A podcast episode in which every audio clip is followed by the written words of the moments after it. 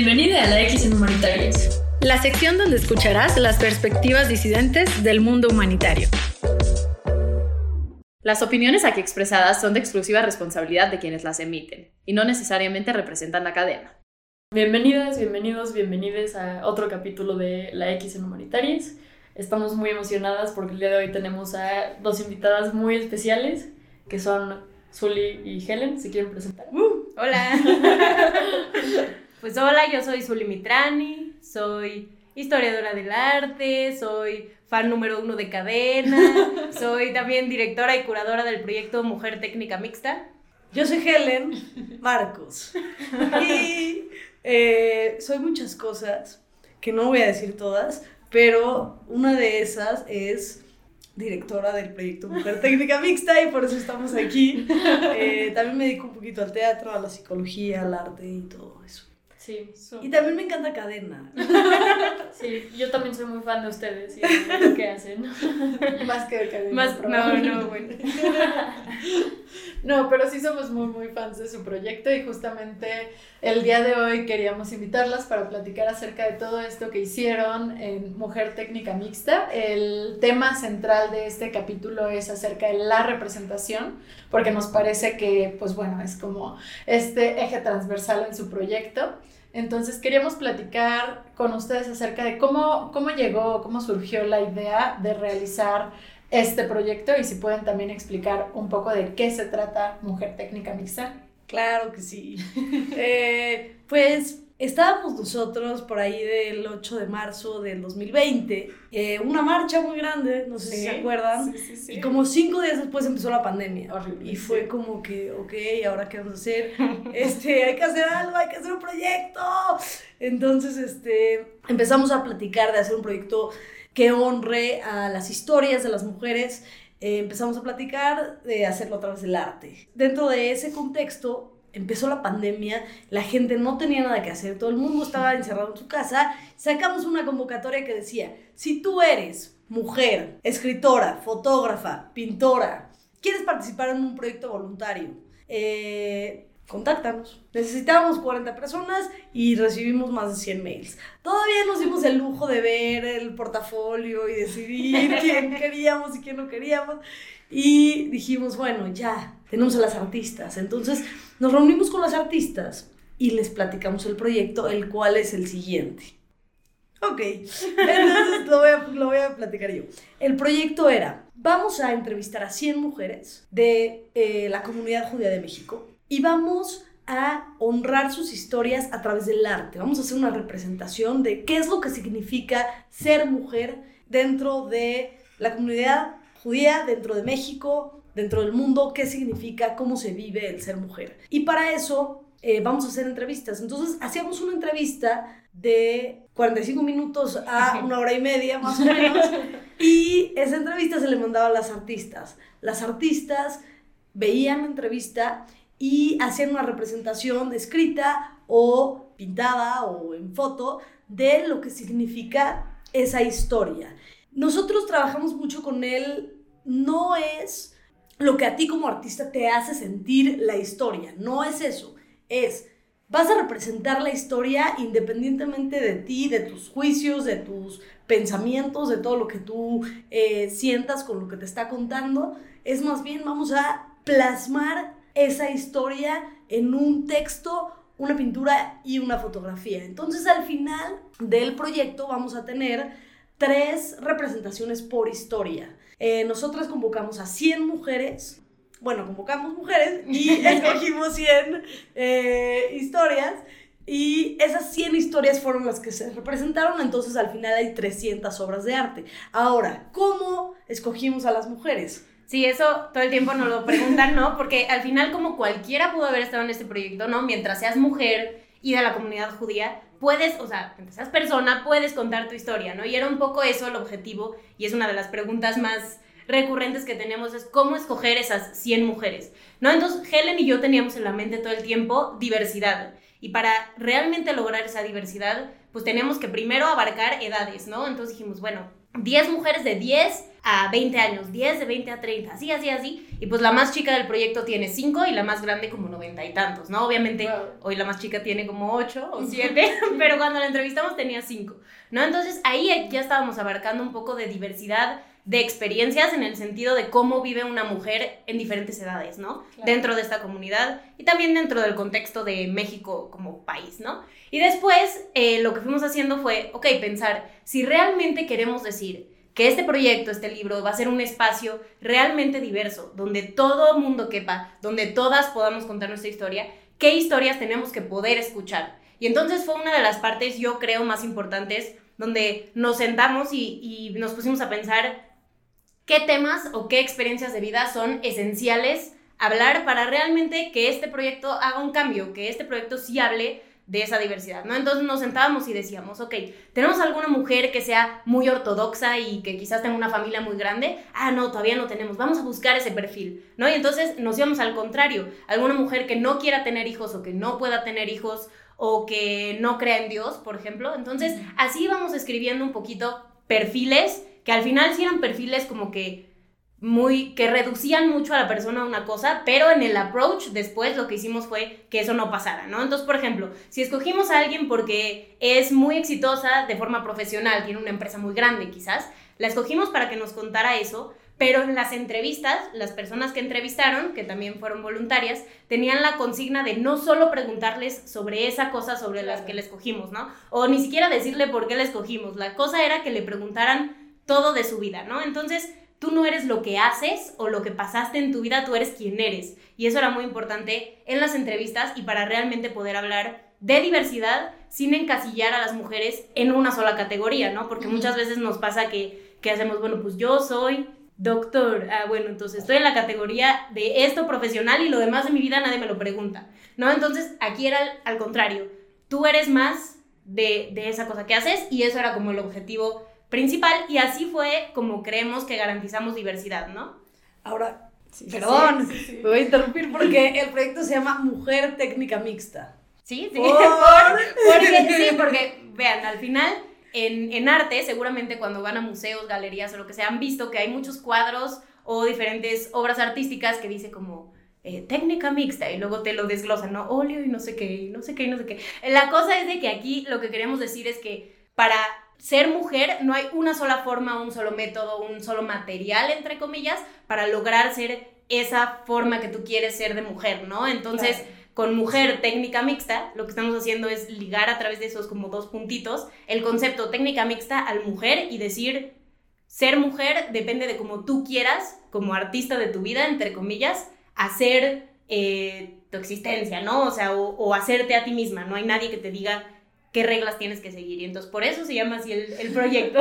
Además, obviamente está ligado al arte, ¿no? Que era el nombre. Sí, sí, sí, que claro. era justamente lo que queríamos. Y eh, quiero decir que, ¿qué es el proyecto? ¿no? Porque estamos hablando, ay, mira, hicimos esto el otro. Pero ¿qué es el proyecto? O sea, ¿qué hay? Entonces, el proyecto es un libro precioso, hermoso, un libro de arte en donde eh, están todas esas 300 obras expuestas ahí. Y también hicimos una exposición de arte en donde la gente podía venir, ver las obras, ver las pinturas, las fotografías, este, todo eso. Y además hubieron muchos eventos alrededor de esto, eventos artísticos, hubo danza, teatro, hubo talleres de sexualidad, de pintura, de, Para de escritura, hubo música en vivo para niños, hubo música en vivo para adultos. Entonces realmente fue como toda una experiencia artística en donde lo que nosotros queríamos decir y el mensaje era, vamos a conectarnos a través de nuestras historias fuera de nuestros juicios, Sí. o sea, fuera de lo que yo pienso y más con lo que yo soy y lo que tú eres. Entonces, ese fue realmente como lo que sucedió dentro del proyecto. Y creo que regresando un poquito a lo que estaba mencionando Zully, está súper interesante cómo el foco giró alrededor de quién es la gente de acuerdo a lo que ellas mismas pensaban, o sea, porque era lo que ellas querían compartir. Y justo esto que, que pasó, que comentabas, ¿no? O sea, ustedes podían escoger a las, a las 100 mujeres por alguna razón en específico, pero puede ser que esa mujer durante toda su entrevista nunca hablara sobre esa Sí. razón. Entonces, creo que también es muy interesante porque aunque hay representatividad, aunque hay diversidad y está toda esta parte parte eh, incluyente dentro del proyecto, hay mucha gente que ya entendió que es mucho más que esas categorías o esas etiquetas que podemos llegar a poner, ¿no? Entonces creo que esa parte está súper interesante. No, eso me gusta un buen porque justo que queremos hablar aquí de representación, yo eso lo que tú dices lo veo como que aquí hay representación en varios niveles, ¿no? O sea, obviamente está la representación artística, tangible, que es como aquí está mi historia, pero eso que tú decías que quizás, em, no sé, te voy a inventar algo, ¿ok? Si escogimos nosotras a alguna persona porque queríamos representación de la comunidad LGBT y ella no decidió contar eso en su, en su historia, está perfecto, pero entonces ahí hay otro nivel de representación que para mí es como simbólica, ¿no? O sea, quizás no lo, no lo estás diciendo, pero en este libro y en esta exposición y en este espacio todas cabemos. Y esa es como la idea, ¿no? O sea, no tienes que, que decirme eso que quizás te hace diferente para realmente poder estar representado en, en ese espacio, ¿no? Y eso fue también muy especial en ese sentido. Y también otra cosa que sucedió es que a veces estos libros o estos proyectos funcionan como en torno a, a justamente los méritos que tienes, ¿no? Ajá, o sea, claro. las 100 mujeres más exitosas del universo. Entonces dices, bueno, yo no soy Foto la más exitosa, ajá, y entonces no puedo estar en una cosa así. Y este proyecto era totalmente diferente, o sea, no era una meritocracia, en ningún momento tenías que hacer nada para poder participar. Entonces, la convocatoria que nosotros sacamos para que llegaran las historias decía, si tú eres mujer y quieres contar tu historia, contáctanos. Punto. No decía, si has hecho tal cosa. Mándanos tu CV. Exacto. Nada de eso. Entonces, como que eso fue muy especial. Obviamente, cuando nosotros nos empezaron a llegar muchas historias y había perfiles que se repetían, teníamos que Claro, sí. este, elegir para poder mostrar la diversidad, pero no por méritos, sino en realidad... Muchas veces esa elección era por edad, por ejemplo. O sea, si ya teníamos muchas personas de 20 a 30 y teníamos una historia parecida de 20 a 30, 30 a 40, pues escogíamos la de la otra edad, ¿no? Para, Claro. para eso. Eso está muy interesante, o sea, de hecho yo creo que genera como un choque con algunas personas. A mí me pasó que me decían como, ¿pero qué? O sea, estas mujeres hicieron algo importante. Sí. eh, O por qué están en el libro. O sea, como que era una pregunta que me hacían mucho, sobre todo gente como de mi familia, porque no sé si ya se mencionó, pero yo No. estuve en el proyecto. Fue escritora. Sí. Muy Fue buena. esas sí. primeras 40 que Sí. convocaron. Sí, y pues compartí el libro con personas cercanas a mí, etcétera, y mucho, re- mucho de las reacciones era, era esto, o sea, era algo que chocaba. Y creo que eso como que refleja un afecto de, social de quién merece ser representado Claro. y quién no. y de qué significa un libro, ¿no? O sea, estamos muy También, acostumbrados, sí. igual, volviendo a la idea de representación, a lo que está en el libro es lo que vale la pena, o lo que es verdadero, o lo que O en un tiene... museo, ¿no? Exacto, o en un ¿Quién- museo. ¿Quién merece ser sujeto del arte? no? Exacto, pero además la idea del libro es, bueno, si pensamos como en la historia, siempre los libros Sí. los han impreso y escrito y lo que sea personas como con poder intelectual y económico y adquisitivo y de todo, ¿no? Porque al final pues es mucho esta idea de quién hace la cultura alta y el libro a veces entra en esa idea, ¿no? No siempre, pero, pero por eso mucha gente decía como, ¿yo por qué en un libro? Si no he hecho nada y es como de, pues todas podemos estar en un libro, ¿no? Sí, qué bonito. ¿Qué decías? Y yo, ¿qué, ¿qué decías con tu lenguaje corporal? No, eh, no, lo que yo quería decir justamente era eh, la gente que hace los libros es gente como de la alta cultura, pero también la gente que hace los libros son hombres. Claro. Entonces, mucho nosotros eh, dentro de la exposición platicábamos, eh, porque la gente nos preguntaba, ¿pero por qué? ¿Por qué? O sea, ¿por qué es de mujeres y por qué no es de quien sea? También me preguntaron. Y entonces ahí les va una cosa muy bonita y entonces voy a citar a, un- a otra de las escritoras que en alguno de los textos del libro dice que historia en inglés se dice history, his story. Eso quiere decir que desde el lenguaje nosotros podemos saber que la historia siempre ha sido contada por y en el lugar de los hombres. Entonces nosotros nosotras apenas tenemos hace, yo qué sé, 80 años la oportunidad de contar historias, entonces vamos a aprovecharla, ¿no? Sí. Entonces esa es la razón de por qué estamos eh, contando historias de mujeres, de por qué lo estamos haciendo a través del arte, de por qué estamos tratando de meter diversidad y de por qué estamos dándole voz a todas las historias, no a las historias entre comillas especiales o lo que sea, sino Sí. todas las historias merecen ser contadas eh, porque de eso se trata eh, cómo se construye el mundo, cómo se construye la sociedad, y es la única forma en la que nosotros vamos a cambiar nuestro propio contexto social, porque en este caso estamos intentando utilizar el arte como herramienta de cambio social, para decir cosas que creemos que necesitan cambiar, pero a través de las historias y a través del arte. Sí, creo que, bueno, a mí me tocó estar en la inauguración. y la verdad es que uno de los comentarios que escuchaba mucho era cuando veía las fotos de las infancias, ¿no? De las niñas.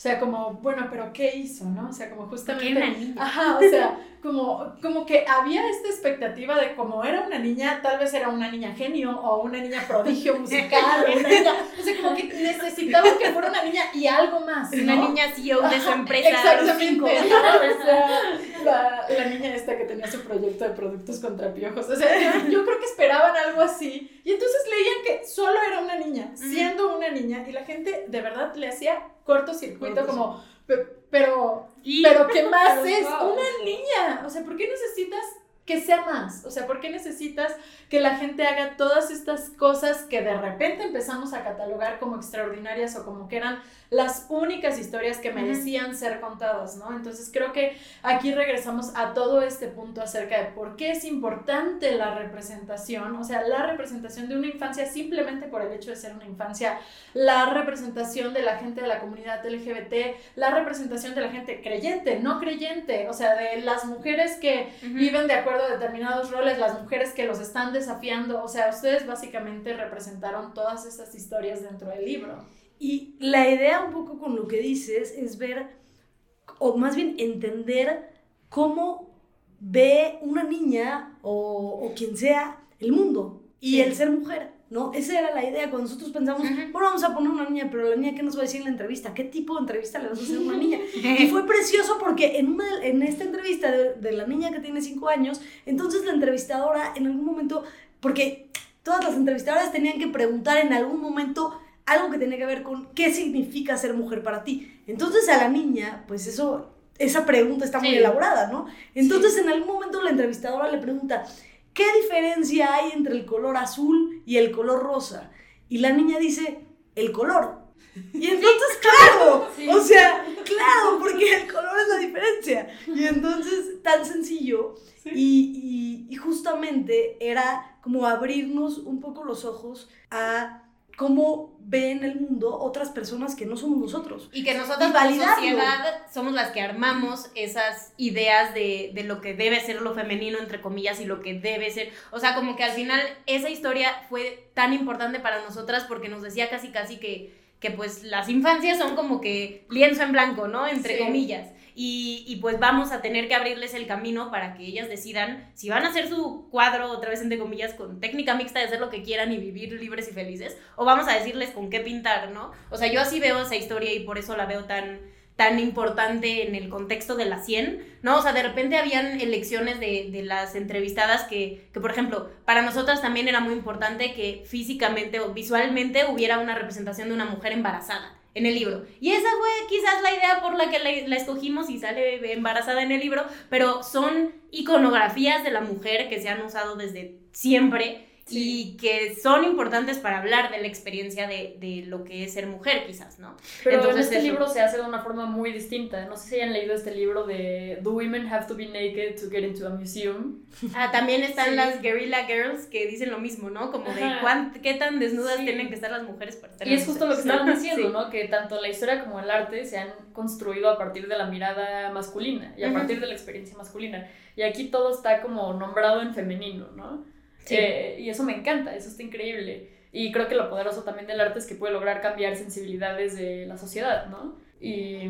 y sí, o sea, y que logra abordar las historias diferente, ¿no? Porque hablábamos de representación, pero también cómo decidimos representar fue muy especial, porque sí. no estamos muy acostumbradas y acostumbrados a sacar historias de quizás cosas visuales o cosas metafóricas o cosas poéticas. O sea, la gente esperaba biografías de las personas uh -huh. y no recibieron eso, ¿no? Lo único que recibes es un texto creativo que podía ser un poema, un cuento, una narración, un monólogo, sí, este, sí. algo más pictórico y, y la fotografía, ¿no? Entonces era tú como espectador, espectadora, armar de tu lenguaje visual y de lo que logres entender de estas metáforas y de algo no tan directo la historia del de enfrente, ¿no? Entonces había mucho esta frustración de que nos encanta ser chismosas y chismosos y nos encanta saber todo de la vida del de enfrente y en este caso decidimos no representar esto así, ¿no? O sea, la idea es, tú no vas a conocer todo de esa persona vas a conocer lo que tú conectes con esa persona. Y, y, eso era algo que la gente sí nos decía, como es que ya leí todo, ya vi todo y no entendí, no entendí nada. Y es como de, no, no, no. O, sea, me quedé con ganas. Me quedé, sí, o, o, este... Pero ¿a qué se dedica? Claro, pero... no se casó, ¿no? claro, pero fue una decisión también muy consciente para dos cosas. La primera, decir que son historias vivas, o sea, no son historias cerradas, son mujeres que, que siguen vivas todas. Y que muchas pues cosas desde la entrevista cambiaron hasta la exposición. Sí, cañón. Porque de pronto la gente que, que también participó y, y, que le entrevistaron y entonces vio sus propias historias, de pronto también decía, es que hay muchas cosas que, que yo dije. Que ya, me divorcié. Ya me divorcié. O, o, o, no, quería tener hijos y, ya quiero. O, y, y porque sí, porque somos personas que evolucionamos y cambiamos. Y justamente entonces eh, nosotras decíamos, esa es la magia de las historias. Que puede como conectar desde un punto y en, y en, un lugar específico, pero si tú la vuelves, como que regresas a esa historia en otro momento y en otro lugar, conectas diferente. Claro, sí, creo que sí es algo muy específico de la representación que ustedes hicieron, que sí se siente, o sea, como muy en ese momento. O sea, no era gente que estaba intentando hacer una recapitulación completa de su vida y ya decir como, pues bueno, esto encapsula quién soy totalmente. No, o sea, la gran mayoría de las historias se centraban en algo que querían recordar o algo que querían darle a entender a la gente. Hay muchas historias que son muy, muy poderosas que, que me tocó leer, pero creo que estamos muy acostumbradas a que los productos culturales nos den las representaciones que queremos ver, ¿no? O sea, como en las series, en las novelas, en el teatro, estas historias. O que alguien nos diga qué necesitamos ver. Ajá, exactamente, ¿no? O sea, o por ejemplo, ¿qué ha pasado? O sea, dentro de la representación LGBT tenemos o las historias que ignoran completamente, o sea, como ese aspecto o que básicamente se van a que es este mundo irreal en el que no hay ninguna complicación al serlo o que solamente es tragedia, ¿no? O que lo vuelven fetiche también. O que lo vuelven un fetiche, claramente, ¿no? Entonces, e, igual, con, con, las discapacidades nos pasa muchísimo, o sea, como que ya hablamos de representación, pero ya sabemos qué tipo de representación queremos, ¿no? O sea, qué tipo de historias queremos escuchar, de... de alguna característica o de estas etiquetas que escuchamos. Entonces, creo que sí es súper importante el dar este poder, o sea, no en el sentido de que ustedes se lo otorguen, sino que lo respetan, de las personas para contar su historia como quieren contarla. O sea, porque eso pocas veces se hace. Hay pocos espacios que permiten que eso suceda. Sí. Y, Perdón, es que tengo mucho lenguaje corporal y la gente que está escuchando no me se puede está perdiendo. Pero, pero justo lo que quería decir es que en esta representación y en este poder de que la gente pueda, valga la redundancia, hablar de sus historias y, y podamos como que captar esto desde otro lugar, a mí me, me da mucho para eh, pensar que de ahí viene la revolución del cambio social. Yo soy muy em, pensando en qué tenemos que hacer para que nuestro contexto cambie, más allá de eh, las microacciones que podemos hacer. Esta es una gran acción que se hizo eh, y no es una acción revolucionaria, como dice Zuli, incendiaria. O sea, nosotros no... Vamos a tirar la comunidad. Salgan y quemen todas las instituciones, que no les parezca. No, no, no, no, estamos eh, prendiendo fuego en la gente para que haga eso, sino prendiendo un motor para, entender, o sea, para saber que podemos conectar con toda la gente eh, de una manera distinta, sin juzgar, aceptar cómo viven las demás personas eh, y poder honrar cómo es la otra persona, aunque no tenga nada que ver conmigo. Y eso, si logramos como que cierta gente empiece a hacer eso, como que va a haber un cambio social en el sentido de permitir que la gente sea como quiera ser sin tanto eh, juicio sin tanto juicio adentro, sin tanto como y jerarquía y jerarquía. Eso. Y Yo, yo te, te voy a robar algo que, que dices mucho a lo largo de, de cuando platicábamos con la gente en la, en la exposición y, y todo. Decíamos mucho esto de hay formas de conectar que implican otros lenguajes, ¿no? O sea, si seguimos haciendo lo mismo, vamos a seguir recibiendo el mismo resultado. Esa es una frase muy conocida, pero lo que nosotros decíamos es, estamos prestándole a las entrevistadas diferentes lenguajes, en este caso artísticos, para ver si a través de ahí logramos contar las historias diferente y entonces se reciben diferente, ¿no? Y entonces podamos lograr todo esto que, que Helen decía, ¿no? Eh, que parece que no es así como de vamos a romper la comunidad y vamos a incendiar el mundo, pero al final sí es muy revolucionario en el sentido de uno es alguien que se puso vulnerable para prestar su historia, para que alguien más la vea confiando en eso, de que no va a juzgar, no va a jerarquizar y que va a estar en un proyecto en donde se le va a representar de una forma eh, digna, este, apegada a lo que nos contó, como que, pero desde otros lenguajes que no necesariamente son el tuyo. O sea, muchas de las entrevistadas no son artistas, no escriben, no nada, pero, pero estamos hablando de ellas a través de otras formas. Y entonces tenemos nosotros la esperanza de que estas otras formas lleguen diferente a la gente y entonces hagan un proceso de cuestionamiento distinto al que estamos acostumbradas, que es, hola, soy diferente a ti, acéptame. Y entonces ahí hay una barrera. Aquí es otros lenguajes para hablar de esa diferencia, ¿no? Bravo. Bravo. y un poquito ya como para ir cerrando, me gustaría saber específicamente a ustedes, dentro de toda esta idea de la representación, cuáles fueron las historias, por la razón que ustedes quieran, que más se quedaron con ustedes al finalizar el proyecto. Está difícil porque son 100. Sí. La verdad, no quiero hablar como de historias específicas, a mí me gustaría decir que a mí este proyecto personalmente me cambió la vida. Yo intenté escuchar las 100 historias, eh, claramente leí los 100 textos y, y, vi las todo, ¿no? Eh, 20 mil veces, pero cuando yo escuché las historias y cuando escuché las entrevistas, estaba en un momento muy difícil de mi vida y realmente me abrieron como la mente y el corazón para saber que las cosas, no sé, como que los caminos podían ser de un millón de formas diferentes, cosa que de pronto eh, en la comunidad judía no alcanzamos a ver, que las cosas pueden tener eh, muchos colores diferentes, ¿no? Ya refiriéndome a eso, porque nos enseñan un color todo el tiempo. Y entonces de pronto escuchar a tantas mujeres contar tantas cosas diferentes, a mí me hacía todo, me hacía llorar, reírme, eh, como que salía motivada y, pensaba en otros proyectos y en otras cosas que quería hacer. Y entonces yo estaba, o sea, realmente internamente me cambió muchísimo el proyecto. Eh, como mi perspectiva de la vida de las mujeres, de qué significa ser mujer. Y, y, me pregunta eh, alguien cuando cuando vinieron a comprar el libro, yo les dije en la contraportada, en, em, dice... Respuestas. Las respuestas de qué significa ser mujer, todas las respuestas que recibimos. Y entonces alguien me preguntó, pero para ti, ¿qué es? ¿No? ¿Qué significa? Y les dije, es que no sé, por eso hice este proyecto y por eso sigo buscando, ¿no? Y, y hay otra chava, y hay como frases que me vienen de las entrevistas sí todo el tiempo en mi vida, ¿no? Y hay una, una chava que dice, ojalá todas las que nos estamos buscando nos encontremos.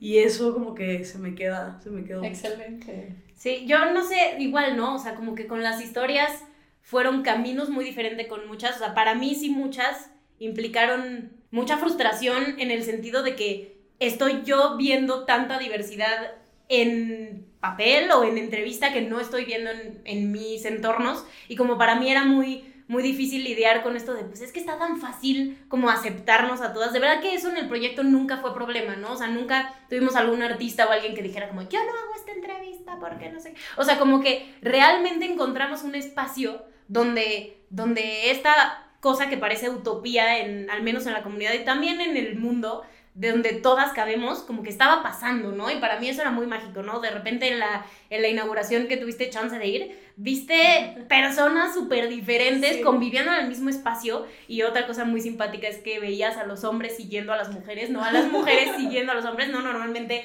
es como la esposa acompaña al evento a su esposo y entonces lo sigue a todas partes. Aquí era al revés, era como los señores así de, ¿ahora dónde vamos? ¿Ahora con quién? ¿No? que no sabían ser esa persona, no porque no era un espacio, era un espacio donde eran bienvenidos, pero no era para ellos. Sí. Entonces, como que eso era, no sé, muy especial. Pero a lo que iba con todo esto es que para mí lo que más me llevo del proyecto y que creo que se puede aplicar fuera de proyectos artísticos, en donde sea, es que no necesitas sacrificar como tus principios en el proceso. O sea, hablo de que muchas veces en el proceso fuimos muy cuestionadas en cosas como, ¿por qué no te acercas a donde normalmente se acerca la gente a pedir dinero, por ejemplo? O ¿por qué no pones al donador que más te dio al principio y entonces al que menos Ah, te dio? y más grande. Sí, sí, o sea, que los pusieron todos del mismo Claro, tamaño, cosas como Claro. que estamos muy acostumbrados y acostumbradas a hacer porque así se nos ha dicho que se hacen y que no tienen sentido para nosotras, las dejamos de hacer. O sea, nos fuimos a un espacio neutral, un edificio que no se ha rentado en un espacio donde nadie quería ir, pero al final fueron. Y, y todo eso para nosotras fue un tanto caprichoso, pero también nos pusimos necias con eso porque también tiene mensaje. Sí. O sea, en este proyecto todo fue súper pensado en el sentido de de dónde queremos que salga el dinero, no de las entrevistadas, porque tú no estás en este libro para porque me diste dinero. Entonces vamos a conseguirlo de otro lado, ¿no? Y entonces todos los pasitos que dábamos para Helen y para mí eran muy así de cómo vamos a hacer que esto sea coherente con lo que queremos. O sea, queremos que todo amarre bien porque queremos que el mensaje sea y enseñarle a la gente que se puede hacer un proyecto donde haya un mensaje de inclusión, de, este, de equidad, de todo desde el principio hasta el final, ¿no? Y creo que eso para mí fue una de las cosas que más me, se me quedó grabadas porque al principio, hace tres años, nos decían, ay, sí, ¿de dónde vas a conseguir tanto dinero si no te acercas a las instituciones que siempre dan?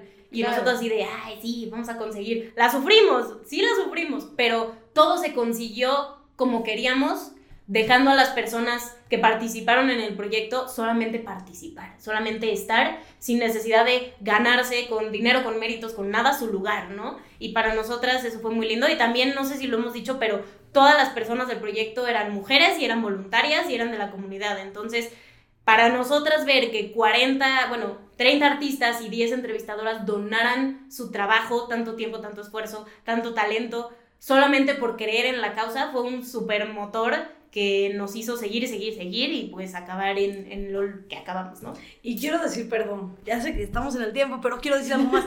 Eh, es que es súper importante, otra cosa que me llevo del proyecto es la gente, eh, las redes que se tejieron dentro de este proyecto y como que sentir a la tribu cerca, o sea, como que es muy fuerte, o sea, es, es muy, muy, muy intenso, como que saber que más allá de lo que la gente es y lo que la, la gente hace, podemos tener cosas en común que nos unen y podemos tener una lucha en común en el sentido de decir, queremos eh, estar juntas, queremos como que tejernos juntas y queremos cambiar la sociedad y las cosas que no nos parecen juntas.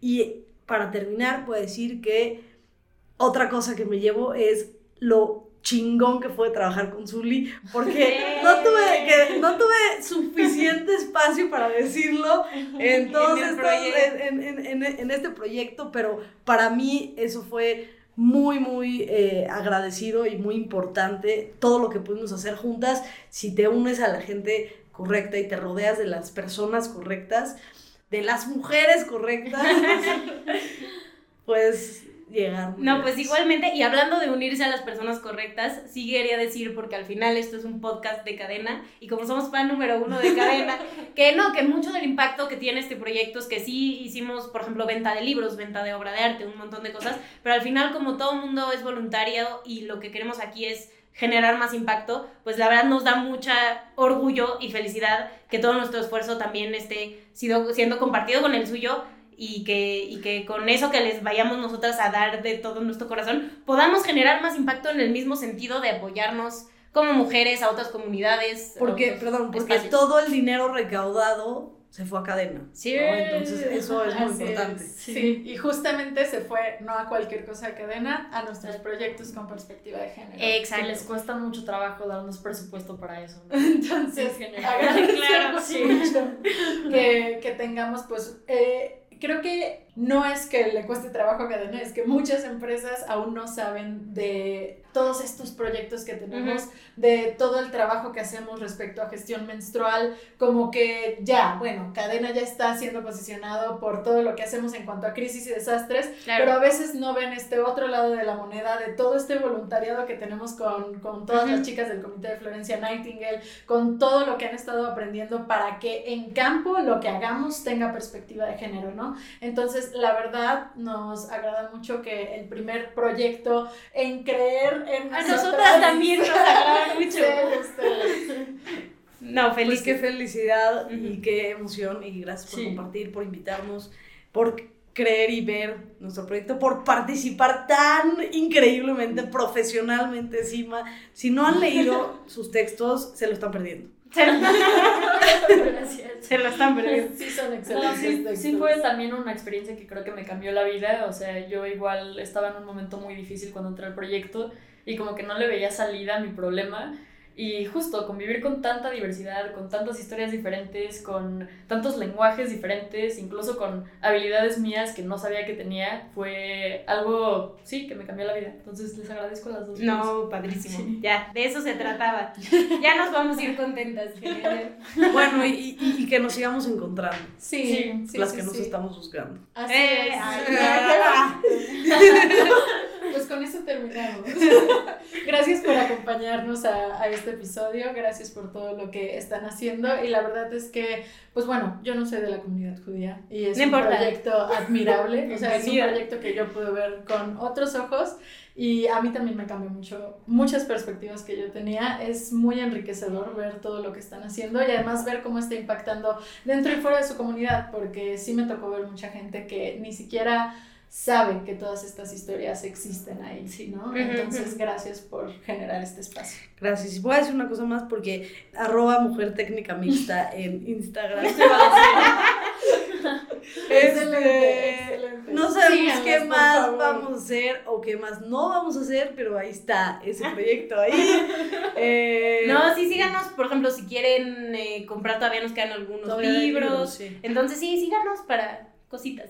Todavía, sí. Síganlas para cositas, para estar enteradas acerca de todo lo que van a seguir o no haciendo. Y pues bueno, porque el libro sigue, sigue vigente. La verdad es que es una joya. Si pueden, cómprenlo. Y pues van a saber que ese dinero va a ser bien utilizado en proyectos con perspectiva de género. Sí. Gracias. Gracias. Gracias. Gracias. Bye bye.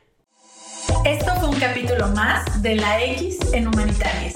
Nos puedes encontrar en Instagram como arroba ecoshumanitarios y si quieres más información entra a ecoshumanitarios.com.